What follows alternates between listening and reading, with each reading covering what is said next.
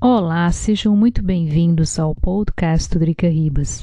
Eu me chamo Adriana Ribas Maia e o tema da vez é Áustria, o que fazer com a extrema-direita? Com o agravamento da crise da Covid-19, com a explosão do número de infecções, o governo austríaco se viu obrigado a tomar medidas impopulares, como o lockdown e a obrigatoriedade da vacina.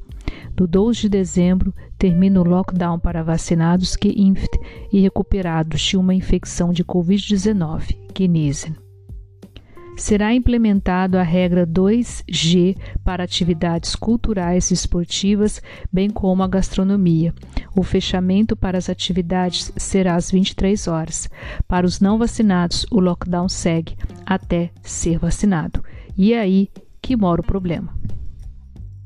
O governo calcula que 2 milhões de austríacos não querem se vacinar. Desse grupo, há aqueles que são da extrema-direita, esses considerados caso perdido. Outro grupo se divide entre os decepcionados com o governo, seja porque perderam o emprego ou se sentem psicologicamente perturbados pelo lockdown. Há ainda um outro grupo que eu classificaria como naturebas, que são aqueles que não querem se vacinar de jeito nenhum por não aceitarem nenhum tipo de química no corpo. FPE com músculos.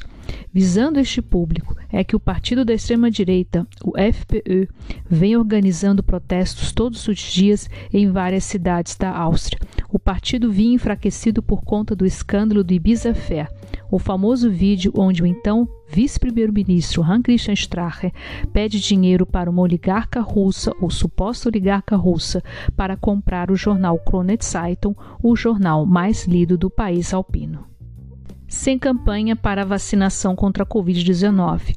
Outro grande problema também foi a ausência de uma campanha de vacinação contra a Covid-19. Ainda no verão, aqui na Europa, o então chanceler Sebastian Kurz, do UFLP, havia declarado o fim da pandemia para vacinados. Poucos meses depois, já no outono, o número de casos de Covid-19 explodiu e um lockdown foi necessário. Nesse ponto, Sebastian Kurz já não era chanceler.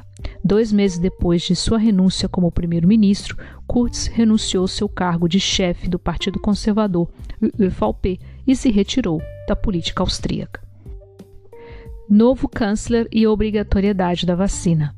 Karl Nehammer, ÖVP, é o novo chanceler e tenta chamar para um diálogo com a oposição e com os não vacinados. Ele tem a difícil tarefa de implementar a obrigatoriedade da vacina contra a Covid-19. Foram quatro lockdowns, 13 mil mortos e um prejuízo enorme para a economia austríaca. Nessa época do ano, no centro de Viena, no primeiro distrito, podia-se caminhar tranquilamente, comprar, quem sabe, presentes, tomar um Glühwein em algum mercadinho de Natal. Agora, todos os sábados, a manifestação da extrema-direita. A política austríaca falhou e agora vai ter que correr atrás do prejuízo.